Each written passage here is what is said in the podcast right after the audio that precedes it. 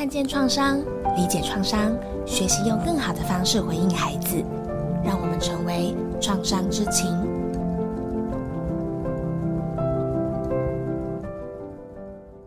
各位听众，大家好，我是儿福联盟儿童创伤疗愈中心的高小凡。今天我们请到了台湾大学社会工作系林静轩老师，好，小凡好，各位听众大家好，谢谢你来到我们的频道。今天可以说是我们这个读书追剧哈，从生活当中来看见创伤、疗愈创伤这个系列的第一集。好，所以我自己挺兴奋的啊。首先，我跟金轩老师其实今天第一次见到面。那我们认识呢，是在一个线上共学的一个活动当中。那因为老师是学者，那我是实务工作者，所以我一直很好奇，老师在教育这个啊实务工作者的时候，呃，要怎么把这些可能我们常常听到的理念啊传递给学生？那到底要怎么做会比较有效啊？那我那时候也挺好奇的，很想问老师。结果老师就说：“诶，他觉得应该要用一些比较平易近人的方式，让学生产生兴趣，然后愿意去了解，日后呢也比较愿意去实践。”我就问了老师：“那你有什么好的方法？”结果我很讶异，老师说他会让学生们去主题式的看剧啊。那这个一听，我这个追剧小达人立刻就眼睛发亮，然后呢就开始问老师说：“那你举个例子好不好？”结果老师就说鱿鱼游戏，哇，那这更就引起我的兴趣了。今天呢，把老师邀来，就是想听个明白。那金轩老师要不要告诉我们你是怎么做的？还有就是，我也好奇你为什么会对创伤之情有兴趣的？您说说看。好。诶，先分享后面那一段。那主要是我在社会工作的领域，不管是在教学或是研究，都是在做儿童福利或是儿童保护，那家外安置相关的议题。那保护的议题，大家可以理解到的，就是说。呃，保护前面就会有一些儿童的不当对待，那这不当对待，通常我们就很快会连到创伤的议题。所以过去在学习到保护的服务之后，慢慢去连接到，所以那我们怎么去做后续的？呃，不管是帮助孩子也好，帮助家庭也好，怎么去连接到针对可能已经产生的创伤去做回应？所以从这一块去学习到说创伤知情的概念，所以这算是我慢慢去接触到。装仓之情也从里面去学习。那刚才小凡也提到说，我们在一个共学小组里面有一些新的概念、新的学习。除此之外，另外一个部分就是讲到说，在学校的教学部分，学校上课其实光讲有时候真的非常无聊，只是单纯的去传递知识、传递理论，学生可能没有办法有那么好的吸收。那尤其是我们上课时间有时候拉很长，你可能没有办法去让学生都专注在。你要讲的东西，那当这个东主题很无聊的时候，通常下面就会碎片。在这个过程里面，其实慢慢也去寻找说，怎么样去帮助学生去认识我们社工领域相关的东西，同时也去激发他们的兴趣。那这个过程里面，我有去看到一件事情，就是我们社工学的东西，基本上就是非常生活、非常日常、非常跟社会的连接。社会的议题是很紧密的，所以我也去看到说，我们现在有非常多的戏剧，包含说有非常多的平台啊，呃，不管是韩剧啊、日剧啊、美剧，然后像现在的台剧，很多都是非常日常生活中的话题。然后在这个过程里面，我也发现说，有时候我自己在看剧的时候，也是非常多的职业病，就是我会去看到剧中的每个角色可能之间的关系呀。呈现出的剧情啊，就觉得说，哎，好像可以去连接到我很有兴趣的儿童或是家庭的相关的议题，那或者说现实社会，就台湾社会里面发生的一些现象，那我就觉得说，哎，那我可以把这些东西放入到我的课程美材里面，然后去让同学一起去讨论，说只要跟人相关、跟社会相关的主题，我们怎么运用这些影视作品。然后哪些片段可以当做一个主题的讨论，当做范例？那过程跟学生的互动，我觉得蛮有趣的，就是学生也会推荐我去看什么，然后说这个跟我们的哪些主题很相关，所以我也很感恩，就是刚好有这个机会可以来做这个分享。哇，所以这个老师还是要应应潮流啊。如果学生觉得什么样的一个方式对于他们来讲比较能够接受啊，那我还是也很想知道，这个刚才老师讲到说，诶，你是对于儿少啊啊，或者是家庭这一块有这样子的一个兴趣，那为什么会看鱿鱼游戏呢？是因为它是游戏吗？这样子的一个主题吗？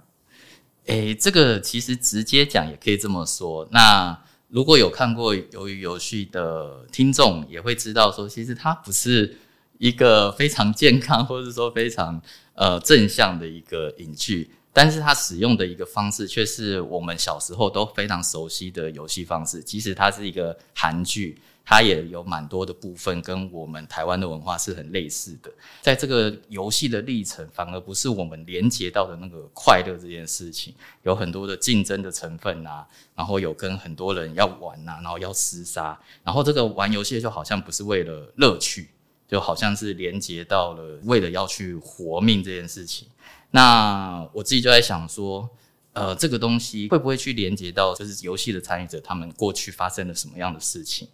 然后在这样的一个讨论之下，会不会去看到说，哎，我们认为这个游戏要跟孩子连接这件事情，应该要从别的角度去出发。对于这个看过《鱿鱼游戏》的听众朋友来说啊，可能都会比较直接的看到他讲的好像是社会底层的人，或者是很绝望的人。那么这样子的人在社会上是不是很多呢？啊，还有他们的创伤跟我们有什么关联呢？怎么从这些当中看到他们真正的这个生命故事呢？那里面有刻画非常多的角色。那这些角色，不管是他的性别、他的种族，或是他的阶级，也有刚才提到说他的职业等等的。那我就会去思考说，诶，为什么？就是到底发生了什么事情，让他们去参加这样的一个游戏？直白的讲，就会说，诶，为什么在生活的层面里面会落入到这样的一个状态？他们到底发生了什么事情？那这一块，其实我在有这样的一个思考的时候，觉得，诶，这个不就是我们在讲到创伤知情概念的时候？想要去探讨的是，到底是发生什么样的状况？如果我们了解了这样的一个事情，了解经历过了什么样的过程，我们可不可以去协助他生活中碰到的这些困境？这就是一个尔虞我诈、残酷的游戏。整部剧给我的感觉就是没有永久的朋友，也没有永久的敌人。哈，那它其实就牵涉到信任。可能最直觉的第一个，比如说齐勋就看到了他那个一起长大的弟弟，呃，很优秀的弟弟，于是马上就有一个信任，因为他知道他有多么的优秀。然后还有就是那个来自同一个地方的那种归属感，可能就有一个信任。然后那个义工，哈，那他其实是被压迫、被欺骗的。我的设想是，我觉得他应该很难去信任别人，可是。哎，出乎我意料的是，他就真的很信任这些人，甚至于在可能还没有信任的时候，他就先出手去救了别人。从这部剧里面，你觉得信任这件事情到底重不重要？这个创伤经验如果是来自另外一个人的话，他会没有办法去连接这件事情，不会觉得说这个人是可以帮助他，而是这个压力源，会让人很难去建立关系，很难去信任。但是这个游戏又很有趣，这个在游游戏里面的各个游戏里面，它有些游戏需要去互相的帮助，然后希望去互相的合作，甚至需要去透过别人的角度，然后来去帮助自己完成这这一次的游戏任务。所以我觉得就剧里面来看，完成这个游戏的新人一定是重要的。那包含说在。他们玩一二三木头人，那主角其实没有被扎死，就是移动的帮忙。大家可能就会觉得很奇怪，因为一开始可能大家对游戏不是熟悉，然后他愿意去信任这件事情，那也有可能代表说他在过去的生命经验里面。呃，没有真正对人性的崩坏产生不信任这件事情，所以这个可能要去讨论到的更多、更深入，或是比较复杂，是每个人成长经历。但是回到剧里面来看，除了一二三木头人，然后到后面的拔河的时候，他们其实又是从人的连接上面去产生信任跟合作，甚至是因为赢了。那一次的游戏，然后得到安全感，他们可以进入到下一个阶段。所以我觉得，就这个区块来看，编剧也蛮巧妙的，就是他在讲人的关系，但是他又将人的关系提到非常多呃复杂的层面，可以是有很正向，可以是有很负向的。然后这个游戏的过程里面又很需要人的连接，所以他一直在反反复复讲这些过程。回到我们在想要聚焦的创伤知情概念这件事情来说，其实人的连接合作对于人的信任感还是非常的重要。就是里面的游戏虽然要勾心斗角。然后他不愿意合作这件事情，但是啊，我们还是需要去透过跟人建立关系、跟人建立信任的状态，才有办法去回复或者说去修复这样的一个创伤经验。信任哈，真的不是一件容易的事。如果你没有之前的那个正向的经验，就是你可以依靠谁啊，然后这个人是不断的去让你可以依靠，这个就有点像我们学的有一个东西叫依附关系一样啊。如果有一个正向的依附关系的话，这个小 baby 才会知道他的照顾者，他是呃，我饿了，我有需求的时候，他就会来满足我们，所以哎，我就可以这样平安的长大啊。但是在我们接触到的很多孩子跟家庭里面，可能就不见得有这种这样子的条件。然后我们的经验是，这些孩子长大了之后，他其实那个信任的问题就蛮大的，所以他在亲密关系里面的时候，也很容易就有很多的依附的问题。啊，他就很希望对方非常需要他，或者是让对方知道我已经为你做了这么多，你怎么可能还这样对我？啊，所以有其实有很多的这些都是在于这个信任啊，他可能最开始的时候是没有的。就像老师说的，这整个过程它非常巧妙，这个剧情哈，就是它这么跌宕起伏，好像要相信了，然后人性光辉，人性本善，但是立马就把你打到底，就是人性本恶。那我觉得看这个剧有很多人在说一件事，这些人是自己选的呀。那这些人都是有机会可以不要再回国再做这件事，但是他们都回来了，所以这个是他们自己选择的啊。所以我觉得我也很好奇老师怎么看选择这件事。那我记得那个剧中有讲到一句话，非常的警惕人心呐，就是他们在中间有回到日常生活一段时间，那他们有说到，他们觉得现实生活其实才是地狱，回到游戏里面其实不是。这句话我就觉得说，哎，确实对有些人来说是有可能的，现实生活中有时候会比戏剧还要有更有戏剧效果。那代表说他们在那边才是没选择，但是他们选择回来，真的是他们的选择吗？其实我觉得是被迫再去进入到游戏里面，然后走另外一个人生或寻找另外一个机会的可能性。所以我觉得选择这件事情有点像是说，我们当然看说，哎，你是你自己决定要做这件事情，但是这个决定到底是不是？自己主动参与，或者自己主动改变，还是因为有太多外在的因素，然后被迫要去做这件事情。所以，呃，又回到我们一直在提创伤之前的概念，就是如果这个选择是真正被赋予，是让自己觉得我有掌控感，我可以去改变，我有能力这个状态。才叫做真的选择。那我觉得对这些呃游戏的参与者来说，那有没有让他们觉得说啊，我真的是可以有掌控感？其实他是因为人生没有掌控感，才进入到这样的一个状态里面的。所以我觉得这综合来说，这个选择很重要。但是对于我们看到他在玩这个游戏的过程里面，很多时候其实是被选择的。这几部剧也提醒我去看到一件事情，是里面刻画了那么多的角色，那么多不一样的人。那这些人可能都在生命经验里面经历过一些事情，来进入到这个游戏里面。那其实就可以想到的时候，当我们在成长过程里面，或者说人生阶段，都很有可能会碰到各种的压力事件。那这样的一个压力事件，都很有可能变成一个创伤的状态。这个创伤状态就会影响到我们接下来的生活，或是甚至是影响到我们实际上要去面对生命这件事情。它一个很大的提醒是，创伤不见得是冲击非常大的才叫做创伤。例如说，生命中失去至亲啊，或者说有重大的挫折，有些人觉得像考试落榜，或是说经历过灾难，他们觉得会是创伤。但是其实从小到大，我们会经历各种的压力。那在因应这些压力的状态之下，它有不一样的强度，有不一样的频率，有多久发生一次，或者说。它会不会一直发生？这些东西都很有可能变成创伤，那都很有可能会去影响到我们的生活。所以从剧里面来看，很多人可能就会会觉得说：，诶，这些人是不是在社会的底层，或是说会觉得说他们是所谓弱势中的弱势，才会变成这样的一个参与游戏的人。那我觉得这综合来讲，就是呃，这些角色、这些参与者在游戏内其实被选择的比例是比较高的，自己主动选择的可能性比较少的，就有点没有办法去连接回。其实我们期待他可以有更多的自我掌控感的这件事情。嗯。我觉得哈，我马上印到脑子里的哈，其实就是那个男主角哈，齐勋。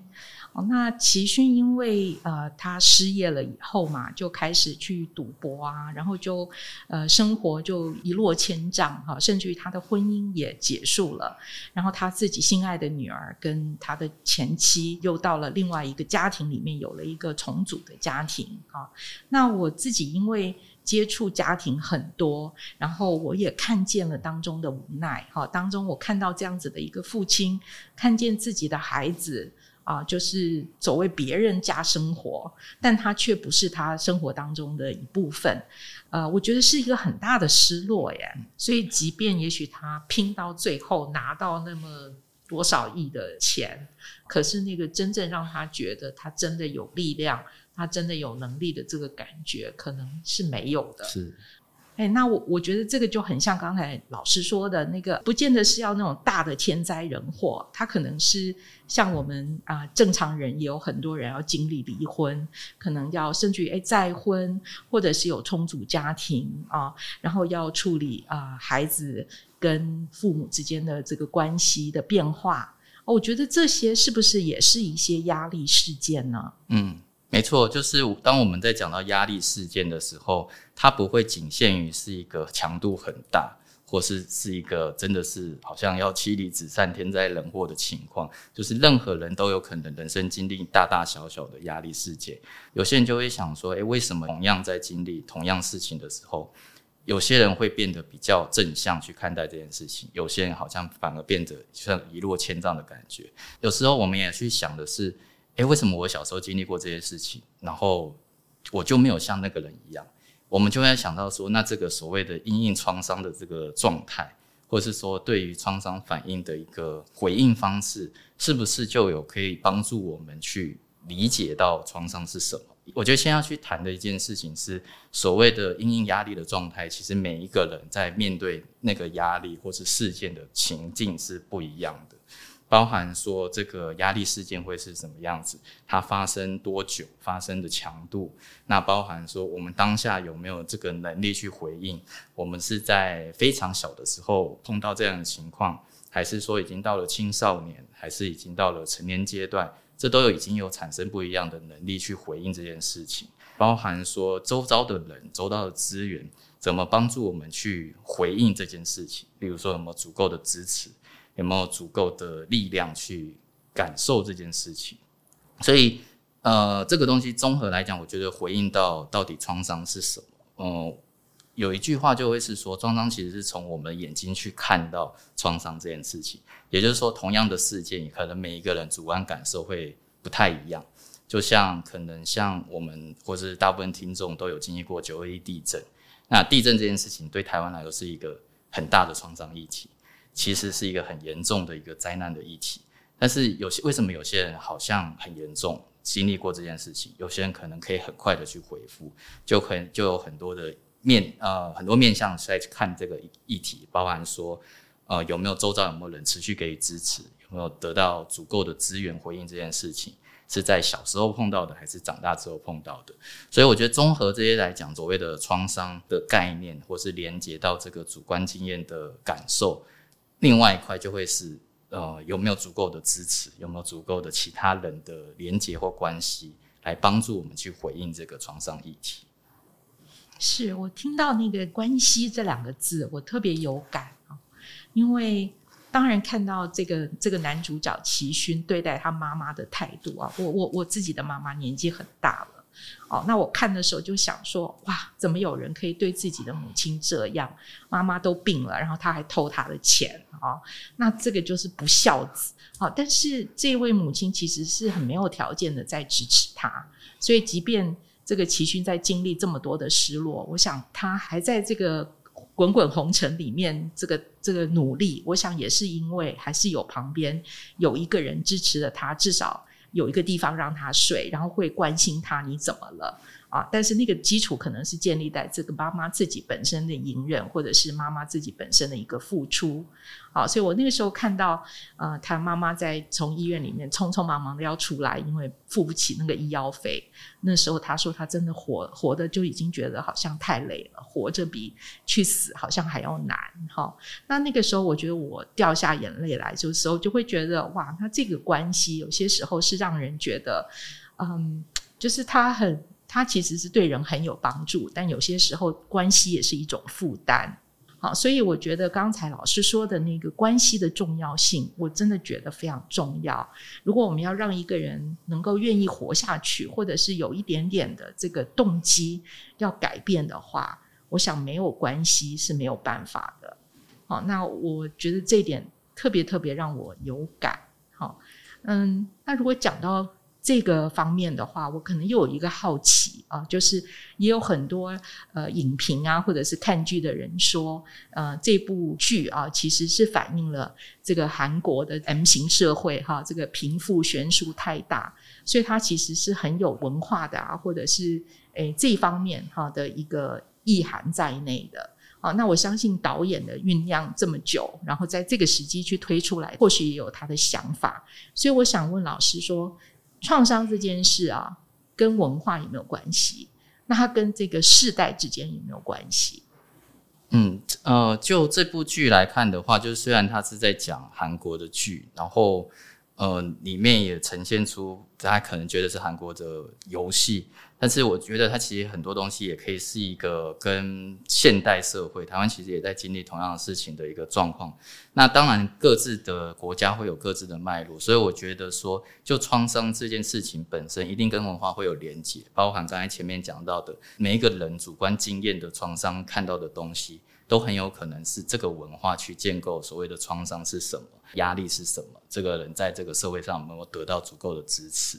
那就这个部分来讲，就是我们通常在讲创伤，除了是个人经验之外，它也可能是群体的，它也可能是跨世代的。那所谓的群体或是集体的创伤，就是说，像九一地震，可能是我们一一个世代的人都共同经历的一件事情，然后台湾的人共同经历这件事情。那或是说，像这几年全世界的人都经历过疫情这件事情。那对于疫情来说，我相信对每一个人，就我们不要抢大部分人，几乎是每一个人，他可能都有多大大小小的影响。那这个影响就会是一个压力，这个压力很有可能就会是，呃，没有有好的回应的话，就会变成是一个。呃，创伤的议题，所以这个就会是一个一群人、一个世代的人去面对这样的状态。那集体的创伤可能也包含说是特定族群的，例如说像二战时候的犹太人，他们面临到压迫的议题，或是说世界各地的原住民族在碰到主流文化之下，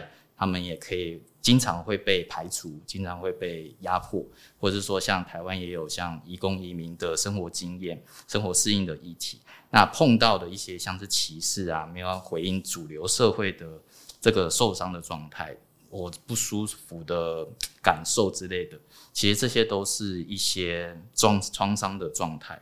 那除了所谓的集体的群体的创伤之外，另外一个概念就是一个跨世代的，或是有些词我们是称它为历史的创伤。那这很很有可能就是因为有一连串的历史的殖民的状态。大部分发生在呃主流对于非主流，或者说原住民族里面，他对于呃这个群体有跨世代的个人、家庭或者社区里面的压迫，然后造成世代之间的传递。那呃这一块其实也有一些研究会显示说，这个创伤会变成基因的样貌。这个基因的样貌就是说，它会更敏感于呃。这个这个个体会更敏感于他在日常生活里面有碰到压迫、碰到歧视、碰到弱势的状态，然后会产生压力反应。那嗯，之前都有去听到过这个压力反应适度的是好的，但是如果它是过度的话，其实没有办法很快的去回应，就会有一个长期的影响。所以呃，创伤跟这个概念一定跟文化是有相关性，一定跟嗯。这个所谓国家的脉络啊，社会的脉络是一定是有连接的。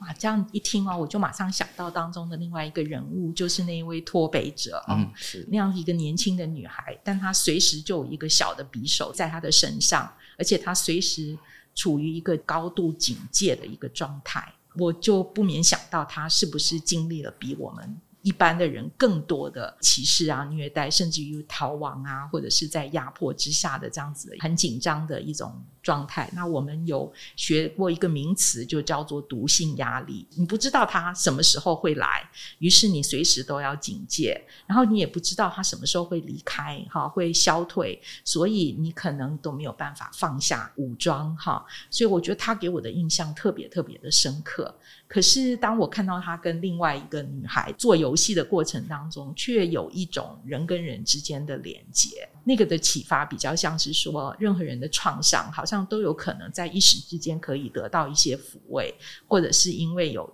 另外一个人的理解，或者是另外一个人愿意接纳，于是你就可以。啊、开始有一点鼓励，或者是说有那个又有那个活下去的那种欲望哈，所以我很相信呢，创伤其实是可以被疗愈的啊，只是呃，我想创伤要被疗愈的话，是不是应该要先觉察到自己有创伤，而且接受这个事实，说，哎，创伤是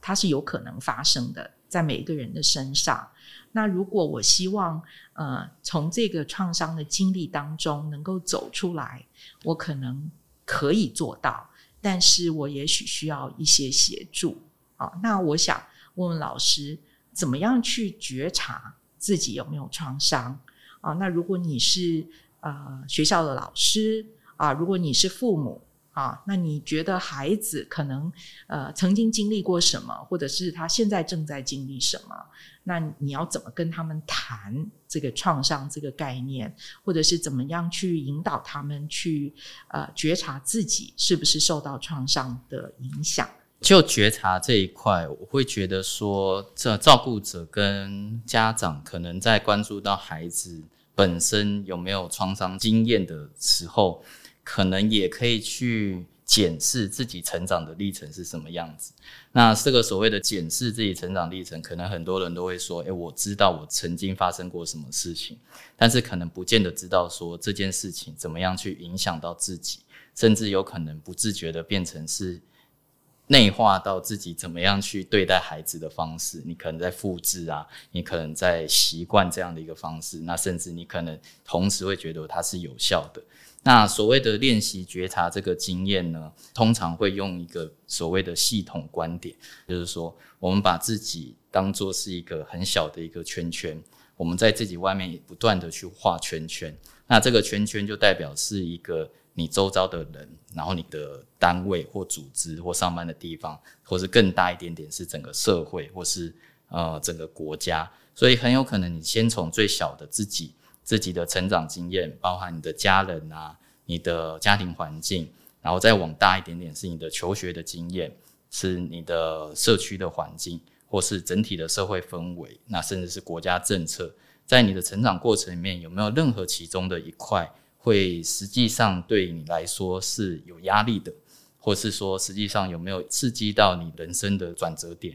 或是说它有没有可能也带给你更多的支持，带给你更多的保护？所以这个过程里面其实可以去学习到说哪些事件、哪些时间点对你是有非常大的影响。但是这些影响的背后，或者说影响的下一个阶段，有没有另外的是帮助你去因应这些压力的反应，或是因应这些创伤的反应，给你很大的支持，让你在可能跌到谷底的状况之下，协助你去反弹。所以这样的一个很简单的一个方式，可以帮助我们去理解到的是说，在你自己、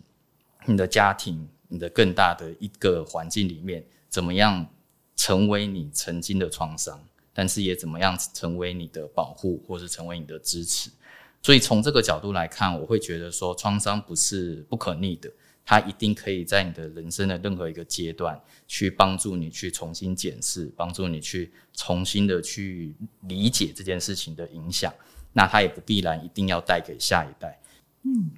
我觉得这样就好像有一点方向了啊。那我。回想到刚才一开始的时候啊，老师有提到这个游戏其实也有一个治疗的功能哈。那这个游戏本身它的意义是什么？那呃，到底我们可以怎么样运用游戏呢？游戏跟孩子的连接其实是非常直接的。我们可能看到孩子就觉得说，哎，你会想要玩什么？你会想要去接触，或是借玩或去探索什么事情？其实游戏就是一个最直接跟孩子沟通的方式。这边也说一下，就是美国的游戏治疗大师就曾经说过一句话，他说：“鸟会飞，鱼会游，儿童会游戏。”那这个概念其实就是说，游戏就是小朋友。的语言，所以玩这件事情是非常简单的，他们去沟通，然后去去互动的一个方式。我们有时候很羡慕小朋友，好像每天起床吃东西、玩游戏就好了。那代表说玩就是小朋友他们最主要的活动。这个活动也可以发生在任何的时间、任何的地点。例如说，他吃饭也可以玩，呃，洗澡也可以玩，睡觉的时候可能也可以玩一下。那可能有些家长就不觉得说，哎，为什么小朋友在玩食物？那其实就代表说，他其实就是一个他去跟这个周遭的环境沟通啊，或是互动的一个方式。所以我我就在想说，综合这样的一个游戏的特性，跟它直接连接到小朋友的这件事情，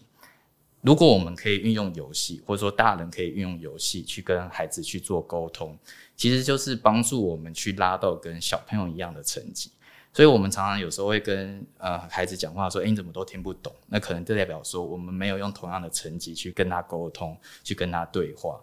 那所以，如果我们可以去运用游戏，我们可以去带着孩子透过游戏去学习、去体验，或者去探索这个世界，那其实就是一个运用一个很好的媒介。那像刚刚我们有聊到说，帮助孩子去认识情绪，或者是学习情绪这件事情。其实，在我们运用游戏治疗的时候，其实很很简单的一个方式，就是我们会找一个玩具或是一个玩偶，去当做一个跟孩子对话、去沟通、去询问、去讨论情绪这件事情。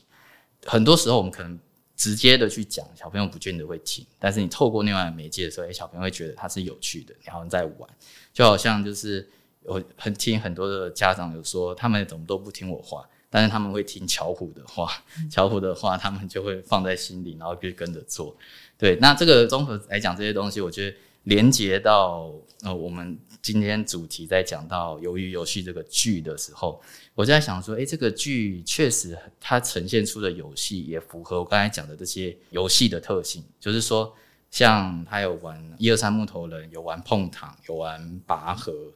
弹珠等等的。那其实这些游戏几乎基本上都不太需要沟通，但是有很多的互动，所以对孩子来说，可能用游戏的沟通可能会更自在。我觉得这个游戏这件事情哈，也真的是不见得就是聪明的人一定会赢啊，然后。笨的人会输，或者说你有比较多的资源就可以赢哈。呃，就是比如说现在现在的孩子玩的游戏，可能你玩的越多嘛哈，你花很多钱，你买很多配备啊，你诶玩很多次，玩很多种，就一定突飞猛进。但是刚好由于游戏这里面玩的这些游戏。它其实是比较单纯跟质朴的，对于参与的人来说，哈，他的这个玩的方式就可能显现出他的一些特质，或者是他自己在这方面的一些自己的思考。回应老师所说的就是。呃，游戏本身它可能并不是真的完全没有意义，光是去参与的时候，它其实就有很多的思考啊。然后在这个游戏的过程有输有赢，好，那这个游戏太可怕了，因为输就是死就死了嘛，对不对？那就不用讲了。可是多数游戏不会这么惨哈，那大概都可以学到一点所谓的心得或者教训哈。所以我我真的还蛮赞成老师所说的，就是如果我们诶不要只认为说这个学习就是。正正经经的在这个系统里面、学校里面的这种学习，那游戏本身其实对于不管是孩子或者是成人来说，其实也是一种获得啊经验，然后甚至可能可以形成改变的一种经历哈。就是光从这个剧来看，它呈现出一个是我们小时候常常玩的游戏，但这个游戏就要变成竞争，然后变成杀戮，或是变成大家的压力的来源，好像不是玩了这个游戏。呃，可以得到放松，反而成了更严重的压力事件。但是它还是有连接到就是关系这件事情，就是它是跟人互动、跟人玩的本身这件事情。所以我觉得游戏这件事情，可能对孩子来说是一个很自然的活动，但是他也有可能是在一个很不安全情况之下，或是他在一个受到创伤的情况之下，他在玩这个游戏。对于一些受创的孩子来说，他可能会反而失去了玩游戏的动机，例如说他会不愿意探索，或者说他会没有得到过度的刺激，或者他反而是缺乏刺激都有可能。那反而呃可以透过游戏得到成效，不见得那么的好。旁边的人怎么帮助孩子去透过游戏这个媒介，透过游戏这个媒材去得到我们期待的效果？例如说，你在跟孩子玩的过程里面，很快的又又变了一张脸去骂孩子，孩子其实感受不到那个一致性，他其实看到的是一个情绪起起伏伏，一下子跟我玩，一下子又骂我，那玩起来就会非常紧张。就不会像我们刚才讲到的，就是玩本身，游戏本身是快乐的，是可以学习的，是可以探索的。那如果这个玩起来非常紧张，其实就变得跟像剧里面一样玩的这些游戏是一样的状态。所以我们就在想说，如果可以透过玩让孩子放松，又去面对到说他曾经经历过的压力，那同时又在玩的过程里面让孩子有一致性、有健康的安全感。让孩子去探索说，诶，到底发生了什么事情？呃，这个事情发生之后的相关的情绪啊、感觉会是什么？帮助孩子在面临这样的一个压力或者创伤的情况之下去处理那些，诶，他感觉到痛苦的部分，去转化那些他觉得比较不舒服的地方。其实这就是我们期待去透过游戏的方式，让孩子去应应创伤的这件事情。嗯，所以听起来是让游戏变成，呃，它是一个媒介，然后它有一点点的距离，所以让这个孩子不会马上觉得你是在针对我，于是在这个互动当中，很自然的就可能可以去学习到他要怎么样去回应，或者是在这个过程里面，他可能会去挑战自己啊，那原本不敢的，他会去尝试，特别是如果你没有要求一定要胜利，或者一定要做的很很完美。啊，那这样的话，他可能这个这个尝试对他来就很有意义。我最近听到的就是社工在工作的时候，哈，有讲说，嗯，他碰到孩子跳绳不能连续跳，他只能一只脚一只脚一脚跳。对于那个社工来讲，当他有那样子的一个察觉，就是他为什么在这个年纪，但是他不能够连续跳，那就从那么一个小小的线索，哈，他后来发现。其实这个孩子在成长到他那个年岁之前，哈，他的那个发展是迟缓的。那为什么会这样？其实是跟他环境当中的不安全有关。所以不光是这个所谓的智能的发展有一些迟缓，他在这个方面就是肢体协调啊，各方面其实就受到影响。刚才让我想到这个，就会觉得哇，其实任何一个跟孩子互动的这个机会，其实都很宝贵，因为你可以从当中发现很多。啊，然后如果你愿意有这个时间去跟他互动的话，啊，那哪怕只是做一个游戏，我想他能够带来的给这个孩子的，可能都有一些帮助。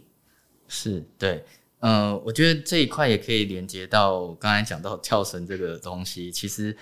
如果我们在观察孩子的发展的时候，确实他有可能能力不及那个部分，那我们有没有办法运用这样的一个游戏去跟孩子互动？那我觉得这也是一个我们在如果想要去透过游戏去跟孩子互动，或者是理解创伤这件事情的时候，也需要去看到的一些所谓的个人特质。或是我们刚才提到的一个像是文化的特性，例如说像这个剧，刚才我们一直在提到说，韩国跟台湾有很多文化差异，也有文化相似的地方。那里面玩的游戏很多也是我们台湾的观众来说是很熟悉的，像是一二三木头人啊，或是拔河。那如果大家还记得那个剧里面的场景，就是在玩弹珠的时候，他有特地去打造一个就是老先生小时候的居住的场景。那这个其实就是一个很很大的一块的文化的特性，就是怎么样去营造这样的一个游戏时候的熟悉感跟安全感。也有提到说，你怎么在跟孩子互动情况之下，运用他熟悉的东西，运用他可以理解的文化的东西，然后甚至有可能，呃，我们过去世代玩的东西跟现在孩子玩的东西不见得一致。那如果要用运用我们熟悉的东西，有时候不见得适用。那例如说，现在可能很多小朋友他是。用比较多的三 C 产品，有些人就会觉得说，哎，那他们运用这么多三 C 产品，还有没有办法去透过一般的游戏的方式去跟孩子互动？实质上有没有办法去做这样的一个实体的游戏？那我觉得这个时代它也可以当当做一种参考，就是说，当我们在想要跟孩子做互动的过程面，还是去思考说，这个游戏只是媒介，我们跟孩子的互动还才是重点。我们怎么去运用这样的一个对孩子来说是有趣的？他愿意去参与的，然后又是一个熟悉的、符合他的文化的概念的东西。那我们运用这些东西去建立一个安全感，才有办法去使用这个媒介去跟孩子去互动，去回应他可能发生的事情。听起来好有希望感哦！啊，我我我觉得这点挺不错的，因为看这个剧哈，如果要从很负面的角度来看。就是其实会觉得就好像把你堕入深渊一样哈，我想我们从当中得到的这些启发其实也非常的多哈，也很期待说我们今天的一些讨论，让大家可能在看剧的时候可以有一些不同的视角啊，然后也可能会有一些让你有再去看一部好剧的这个冲动哈，呃，所以我想。呃，我们会持续的做这个系列，也是希望大家可以从这个过程当中，可以有一些新的发现，然后也有一些呃回顾。哈，那那个回顾呢，是可以让人在这个历程当中可以得到疗愈的。哈，也就是啊，不管我们曾经经历过什么，但是我们走过来了，甚至于可能看一部剧看到的。呃，是比较负向的，甚至还会触发我们的一些过往的不好的经历，但是我们却从当中可以看明白啊，然后也知道一些可能性，哈，所以这个可能性，然后知道有自己有做选择的权利，我想这个就是很很大很大的一个一个能量，哈。诶，那老师，你期不期待第二季啊？哦，其实我非常期待，因为我原本看这个剧的时候，我就觉得它是。很颠覆过去看到的东西。虽然有些人觉得说它的剧情跟过去有些日剧很像了，但是我觉得它呈现方式是非常的新颖的。然后我原本以为它就要这样结束了，其实但后面留下非常多的伏笔。那连接到游戏本身这件事情，我也有看一些影评，就会想说：诶，那它接下来的游戏会是什么？然后会用什么样的方式呈现？里面的角色会像我们刚才提到，要持续的厮杀吗？还是有更多的合作？那如果以一个比较呃比较投射未来的角度来看这个剧的话，就是我们会期待说，诶，那他们的剧中的人会不会真的有选择这件事情？会不会真的去改变他们的现况？还是说，呃，他会有另外的角度来去诠释这这部剧的的发展？